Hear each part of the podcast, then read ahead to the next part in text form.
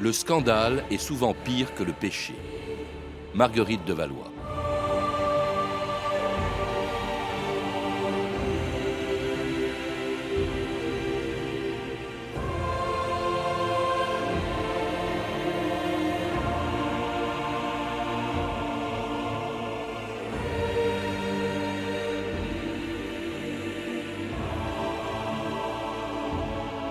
2000 ans d'histoire.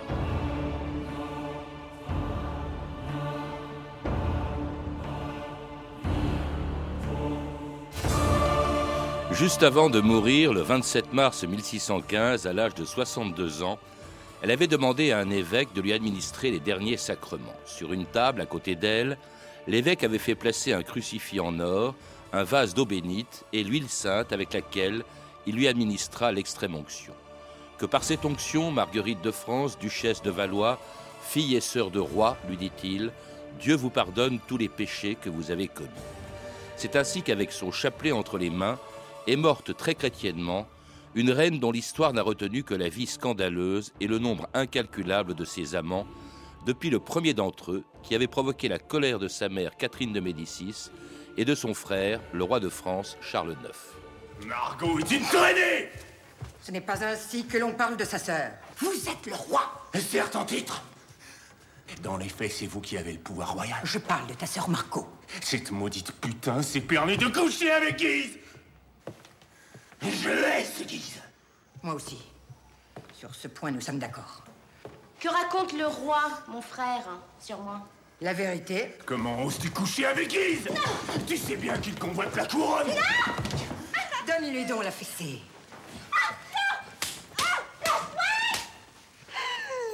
Nous préparons ton mariage avec Henri de Navarre. Je veux restaurer la paix dans mon pays. Et cette union en est le prix. Jamais c'est un huguenot, mère. Je vois cette union comme un gage d'apaisement. Une réconciliation entre nos deux religions. Il faudra me tuer d'abord.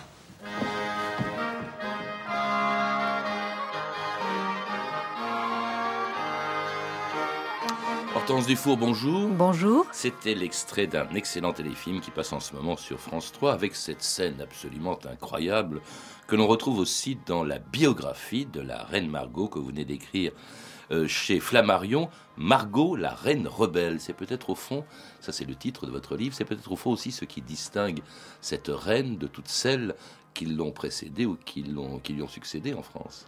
Et bien entendu, c'est une fille de France, la fille de Henri II de Catherine de Médicis, avec une fratrie euh, assez hostile et, et, surtout assez incestueuse. Et voilà que Marguerite, dans cette scène, à l'âge de 16 ans, ose, ose avoir un amant.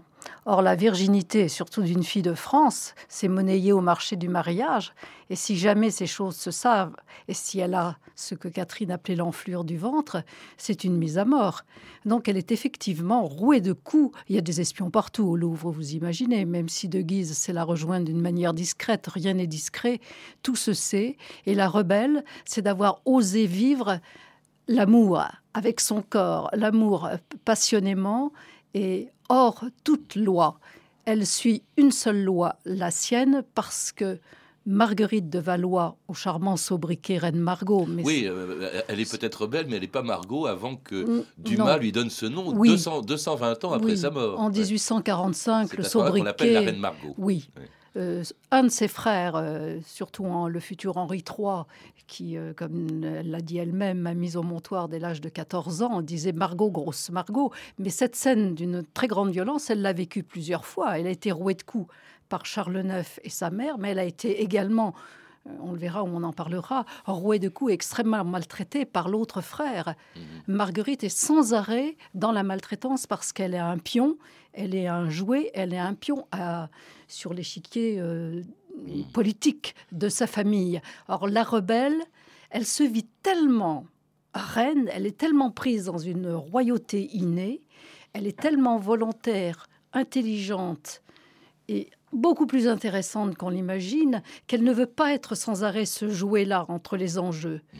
elle veut faire quelque chose de sa vie, ne serait-ce que pour impressionner et éblouir la terrible régente, sa mère, qui aime tellement ses fils, surtout son fils Henri, qu'elle n'aime pas sa fille. Il faut rappeler euh, brièvement sa généalogie, vous l'avez fait un petit peu, Hortense Dufour à l'instant. Donc, elle est née en 1553, c'est la fille du roi Henri II et de Catherine de Médicis, c'est la sœur des trois rois qui vont succéder à Henri II, puisque ce sont ses frères, c'est François II qui est mort très jeune, Charles IX, euh, Henri III également, et justement avec lesquels, dites-vous, elle a eu des relations incestueuses. En tout cas, c'est ce que dit la légende, notamment avec le futur Henri III.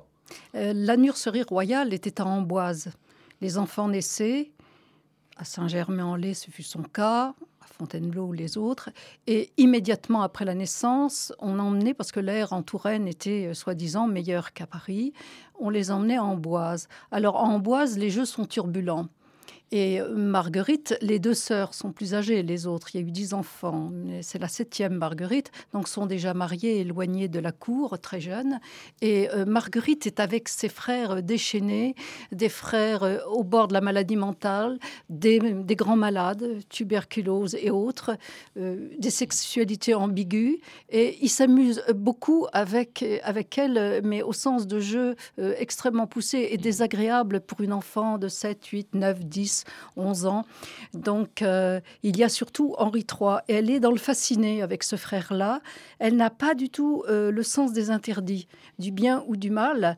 Euh, pour elle, il y a une seule, un seul et même élan. Et comme elle vit en vase très fermé, si je puis dire, avec cette engeance-là, eh bien, il se passe des... oui, effectivement, on trousse ses jupons d'une manière un peu trop leste et Madame Catherine feint de ne rien voir même si tout se sait par Madame de Curton, par la maison des enfants. Alors, donc, elle est un jouet, une espèce de, d'enjeu aussi euh, euh, vis-à-vis de toute sa famille, dont, dont sa mère, parce que elle ne devient reine qu'en épousant le roi de Navarre, le futur Henri IV, dans les bras duquel sa mère, la mère de Margot, Catherine de Médicis, le pousse pour des raisons strictement politiques. Hein. C'est pas un mariage d'amour. D'ailleurs, elle ne le souhaite pas elle-même, Margot il n'y a pas de mariage d'amour. Il n'y en a qu'un qui fera un mariage d'amour. C'est Henri III. Catherine l'aime tellement qu'elle le laissera faire. Il épousera Louise de Vaudémont, qui est d'une petite euh, maison. Mais euh, Marguerite est de plus une fille. Elle ne décide rien. Et Madame Catherine, l'idée, l'idée n'était d'ailleurs pas aberrante. Comme on est également dans la division d'une guerre civile atroce, une guerre de religion, la pire qui soit, qui dure 36 ans, entre protestants et catholiques, il y a plein de colloques qui n'aboutissent à rien. Madame Catherine est régente, puisque veuve, et, euh, finalement avec beaucoup d'intelligence, mais elle a des enfants euh, à demi tarés, sauf Marguerite. Et elle a pensé que d'unir le prince de Béarn, qui devient roi de Navarre, puisque sa mère est morte euh, pendant les négociations des fiançailles, c'était aussi symboliquement une façon d'unir ces deux, ces, ces deux ennemis de mort qui sont sur un même tronc commun, chrétiens. Or, des chrétiens qui s'entretuent, quand on s'entretue dans la même religion, il n'y a pas pire férocité. Et Marguerite est au milieu de ce bain de sang. Elle est couverte peut-être d'atours, mais également elle assiste du début de sa vie. D'abord, il y a d'abord, ça, ça se passe. le mariage. Ça se passe d'abord à, part un mariage, par ce mariage qui est célébré le 18 euh, août 1572 à Paris pas, non pas à Notre-Dame, mais devant le parvis, puisque le marié est encore protestant. C'est un mauvais jour pour toi, je sais. Mais regarde, ils sont là. Mes catholiques, mes protestants, réunis tous ensemble dans la maison de Dieu. C'est un symbole, ce mariage. Ça va tout arranger. Henri de Bourbon, roi de Navarre, acceptes-tu de prendre pour épouse Marguerite de Valois? J'accepte. Marguerite de Valois. Acceptes-tu pour époux Henri de Bourbon, roi de Navarre? Marguerite de Valois, acceptes-tu pour... Au nom du Père, au nom du Fils et au nom de la Sainte Église, je vous déclare mari et femme.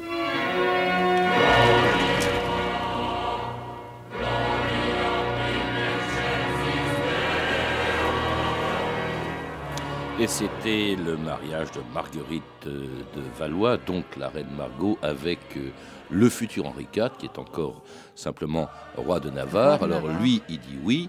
hein, et puis elle, elle ne dit rien. Il paraît que c'est vrai, c'est- ça c'est un extrait du film de Oui. Géraud, mais il paraît que c'est vrai et que c'est son frère qui lui aurait mis la tête, Oui, euh, Charles IX. Charles IX, pour lui imposer ce mariage. On est un lundi, un 18 août 1572, et trois jours avant, elle a encore été rouée de coups, mais ils ont évité de la frapper au visage, sa mère et Charles IX, parce qu'elle elle hait ce fiancé, ce mariage-là. C'est quelque chose de, de physique, d'inné. Elle a horreur de ce qu'elle appelle la hugoterie, les huguenots. Elle, elle, les aime pas. Elle n'aime pas les, les protestants. Et surtout, là, elle a manqué de finesse. Elle a mésestimé le prince de Navarre, le roi de Navarre, exactement. Elle a mésestimé dans ce petit homme aux yeux gais et froids, au nez croche, à la bouche riante. Elle a mésestimé euh, euh, l'immense intelligence, alors que Madame Catherine avait pressenti qu'il fallait compter Catherine avec lui. oui. Alors, ce qui se passe, c'est que ces noces, c'est quelque Elle chose dit de rien. terrible. Oui, elle peut Non, pas mais surtout, répondre. ces noces étaient fa- faites pour réconcilier protestants et catholiques. Six jours plus tard, c'est la Saint-Barthélemy, c'est le massacre des protestants et notamment de tous ceux qui étaient venus assister à ce mariage. Et là, eh bien, elle est aux premières loges, la reine Margot. Elle voit tout. Elle voit tout, mais on lui a rien dit. De tout ceci, euh, écrit-elle dans ses mémoires, qui sont écrites d'une manière d'ailleurs extraordinaire, de tout ceci, on ne me disait rien. C'est-à-dire qu'elle a assisté à la Saint-Barthélemy derrière les vitres, enfermée au Louvre. Alors et, donc on pris l'a et défendu son mari et, Oui. et- et sauvant des protestants. Oui, oui. Alors Elle on qui n'aimait pas les protestants. Oui, elle, elle aime pas les protestants, mais c'est c'est pas du tout une femme sanguinaire. Euh, Marguerite, c'est une c'est une humaniste, c'est une fille de la Renaissance. Elle est elle est prise, comme je vous le disais, dans dans cet enjeu. Mais elle s'aperçoit d'abord sa mère lui dit retournez retournez chez votre époux. Retournez chez votre époux, c'est-à-dire qu'elle la laisse aller dans les corridors du Louvre qui sont déjà, il faut accélérer un peu les choses, mais qui sont déjà jonchés de cadavres parce que l'assassinat de Coligny, l'entretuerie est déjà commencé. C'est la semaine une des pires Et que puis- vivra la France. Et alors, dans la chambre conjugale, il y a le Béarnais, ses amis et Marguerite. Ils sont là, ils sont 40. Et puis alors c'est le début pour elle d'un parcours extrêmement compliqué. Elle complote ensuite contre ses frères. Elle soutient toujours son, mari. Elle le trompe quand même parce que les amants se succèdent. Il y a le comte de la Mole d'ailleurs qui, euh, sera euh, tué parce qu'il complote contre, contre le roi. Il y a Bussy d'Amboise. Et elle vit en fait en réalité séparée très vite de, de son mari, Henri IV, auprès duquel pourtant elle se trouve euh, prisonnière en quelque sorte à Paris. Ce sont En- des bons camarades Ouais, ouais. et En- lui Henri de IV secrétaire. Henri s'enfuit finalement de, de Oui, oui. Paris, rejoint euh, et le Béarn et la religion protestante, alors Oui. qu'on l'a obligé euh, effectivement à abjurer, mais il redevient protestant et elle le rejoint donc à Nérac en, en 1578, dans sa capitale, euh, dans, le, dans le Béarn. Nérac où elle devient vraiment reine avec une cour et une cour extraordinaire. Vous rappelez quand même Hortense Dufour que, indépendamment de ses aventures galantes, c'est une femme de euh, culture, c'est une femme euh, qui a une cour qui prétend même rivaliser avec celle de Paris, à Nérac. Ah, tout à fait. D'abord, Marguerite euh, a puisé dans la bibliothèque magnifique de sa mère. Euh, Elle a lu, elle a lu, elle lit en latin, elle lit en grec, elle a lu Platon, elle a lu Fissin, elle a lu des, des philosophes de grande volée. Elle, elle parle couramment de trois langues, dont l'italien, l'espagnol. Elle est d'une culture immense. Elle écrit de manière ravissante. Mais son mari, elle, alors Nérac, effectivement, elle arrive dans, dans un endroit qui est assez fruste, mais avec quand même des choses assez belles, une vie plus simple, mais elle se vit intérieurement comme mariée à un, à un hobro. Elle a quand même pas encore intégré euh, qu'il s'agit là euh, d'un petit homme qui ira très loin. D'abord, il ne se lave jamais, cela la répugne un peu. Elle a fait monter une baignoire, elle prend des bains, elle embellit Nérac. Elle embellit le jardin de Nérac, elle embellit la cour, et elle s'aperçoit, par exemple, Agrippa d'Aubigné l'a détesté, soit, mais en même temps, c'est l'auteur des tragiques. Donc, euh, elle aime Il y a Montaigne qui vient la voir. Montaigne va la voir, Oui. le seigneur de Bourdeil-Brantôme. Il y a toute une, une cour des deux côté, si on peut dire, qui finit même par s'entendre parce qu'elle a une telle grâce, un tel charme, bien qu'elle commence à épaissir un peu. À 30 ans, elle est déjà un peu, un peu grosse, mais euh, son charme, son sex appeal et puis sa culture et sa manière quand même euh, d'établir aussi un équilibre euh, dans, dans, dans, tout ce monde qui est forcené. Lui, le Bernet, continue à faire la guerre. Oui. Il s'occupe pas d'elle, mais par contre, il engrosse une de ses dames d'honneur. Enfin, il y a plein d'histoires ça, très ça, elle ne le supporte plus, effectivement, parce que son mari, que son mari ne couche plus avec elle, c'est pas grave, mais en revanche, elle ne supporte plus la présence ostensible de, de toutes ses maîtresses. C'est une des raisons, parce qu'elle-même Oui. a des amants, euh, pour laquelle elle, elle rejoint Paris. Euh, finalement, elle quitte Nérac, elle rejoint euh, Paris, euh, où elle est reçue plutôt mal, d'ailleurs, par son frère, euh, son, qui est devenu roi. Charles IX est mort. Oui. Donc c'est Henri, euh, le fameux Henri qui devient Henri III, qui l'accueille à Paris, mais qui la chasse très vite parce qu'elle continuait de comploter avec ses ennemis, notamment les Guises, et elle quitte donc la cour en 1583. L'armée royale est battue. Votre petit protégé est mort. Toute la ville est contre vous. Ils réclament Guise et ils veulent votre tête, à juste titre. Cela te réjouirait, n'est-ce pas, putain? Toi, tu n'es qu'un incapable. Une caricature sur le trône et tu me traites de putain Tu vas quitter la cour. Sur le champ. Le Louvre, c'est aussi chez moi. Plus maintenant. Ainsi tu sauras qui est le roi, tu es banni, ma petite sœur. Tu ne peux pas faire ça.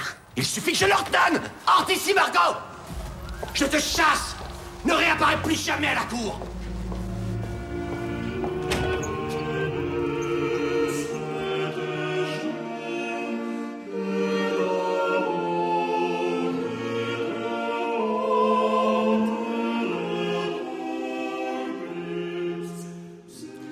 c'est euh, qu'est devenu, enfin c'est un chant en fait de l'ensemble des Dalus, qui est un chant de l'époque où Margot était chassée de, de Paris en 1583. Elle n'y reviendra plus pendant 23 ans et là commence une vie itinérante assez, assez compliquée. D'abord elle va à Nérac, où euh, d'ailleurs elle, elle met du temps à y arriver, parce que si son frère Henri III ne veut pas d'elle, eh bien son mari Henri de Navarre, le futur Henri IV, n'en veut pas non oui, plus. c'est euh, tragique, Trois elle mois est- d'errance Ouais. sur, les, sur les routes, en chariot. euh, On dirait presque le cirque Pinder.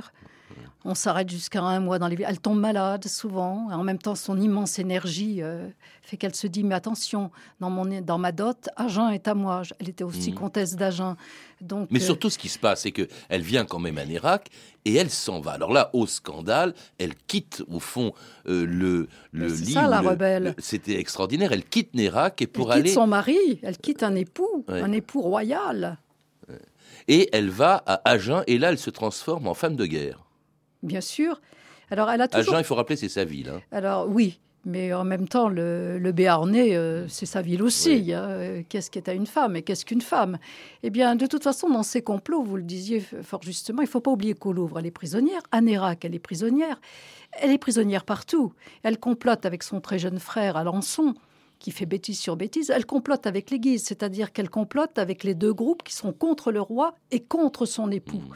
S'imaginant qu'elle va devenir leur égérie, c'est-à-dire reine à son tour, qu'elle se débarrassera d'eux et qu'elle régnera. Donc c'est un enjeu, c'est une, on est à l'extrême de la rébellion et son malheur ou, ou sa liberté, je n'en sais trop rien, c'est quand même elle est stérile parce que le Béarnais, euh, bonsoir madame, etc., lui qui aimait tant l'amour, euh, a quand même consommé quelquefois, essayant de l'engrosser. Et cette femme, le- il l'appelle comment dire, il l'appelle Madame, Mamie, Marguerite, et puis ça devient euh, Madame des Chameaux parce Mm. qu'elle a des seins énormes et il se met à la, Mais à la alors, détester. Donc, Attendez, parce que là, vous anticipez. Il faut, faut rappeler quand même que c'est son périple avant de revenir à Paris. à Agen, c'est à- elle va à Agen et puis elle va également à Husson. Et là, c'est l'endroit sans doute où elle a passé le plus de temps de sa vie. Perdue au milieu de l'Auvergne, elle se retrouve en quelque sorte prisonnière euh, à Husson, où elle va rester 19, ans. 19 ans. Mais ah, tout est parti d'Agen. C'est qu'à Agen, elle a fait la guerre d'une manière incroyable, insensée, fait démolir une partie de la ville pour, pour consolider sa forteresse. Il lui faut fuir, bien entendu. Elle a contre elle les armées du roi, l'armée de son frère et son mari. Donc, euh, elle a frôlé d'être décapitée, elle a frôlé la mort, mais d'une manière incroyable. Elle s'en va à Croupeton, euh, euh, derrière son jeune amant, un certain Daubiac, qui sera d'ailleurs pendu par les pieds, condamné à mort Alors- et dans une mort atroce. Et elle arrive à Husson, mais Husson. Husson, c'est le beau piège qui va se refermer sur elle parce que les ordres sont les doubles. L'ordre double est arrivé du roi de France et de son vassal, le très puissant roi de Navarre, qui, qui, attend son tout, sachant qu'il n'y a pas de descendant, il sera roi. Et donc la voilà enfermée dans une citadelle, je ne vous dis pas. Hein. Roi de Navarre, qui devient roi de France, puisque euh, justement euh, Henri III est assassiné en 1589, il devient roi de France, et du même coup, elle, elle devient, après avoir été reine de Navarre, sans vraiment régner à Navarre, sur la Navarre, elle devient reine de France également. Et cela dit, c'est une reine qui ne gouvernera euh, jamais vraiment non, plus, puisque à peine est-il devenu roi, eh bien Henri IV, Henri de Navarre, devenu Henri IV, eh bien envisage bien sûr une euh, annulation puisqu'il a besoin d'une descendance et comme euh, Marguerite, sa femme, la reine Margot, ne peut pas en avoir, eh bien il négocie une annulation de mariage avec bien sûr le pape qui décide de tout. Majesté, voici le légat du Saint-Père. Est-il vrai que vous voulez donner à vos huguenots les mêmes droits qu'à nous catholiques? Est-ce que le pape s'y oppose? Cela va de soi. Je suis le roi de tous les Français. Cependant, le pouvoir d'un roi ne vaut que s'il y a approbation du pape. Il ne faut pas l'oublier. Comment pourrais-je? Nombreux sont ceux qui vous haïssent. Je ne suis pas de cela. Je recherche sincèrement votre amitié. Toutefois, si jamais il vous arrive quelque chose. Êtes-vous venu pour me menacer? Je suis venu à Paris car vous demandez au pape d'annuler votre union. Mon union avec Margot est restée sans enfant. La France a besoin d'un dauphin. Le duc de Toscane a une fort jolie nièce, Marie, de Médicis.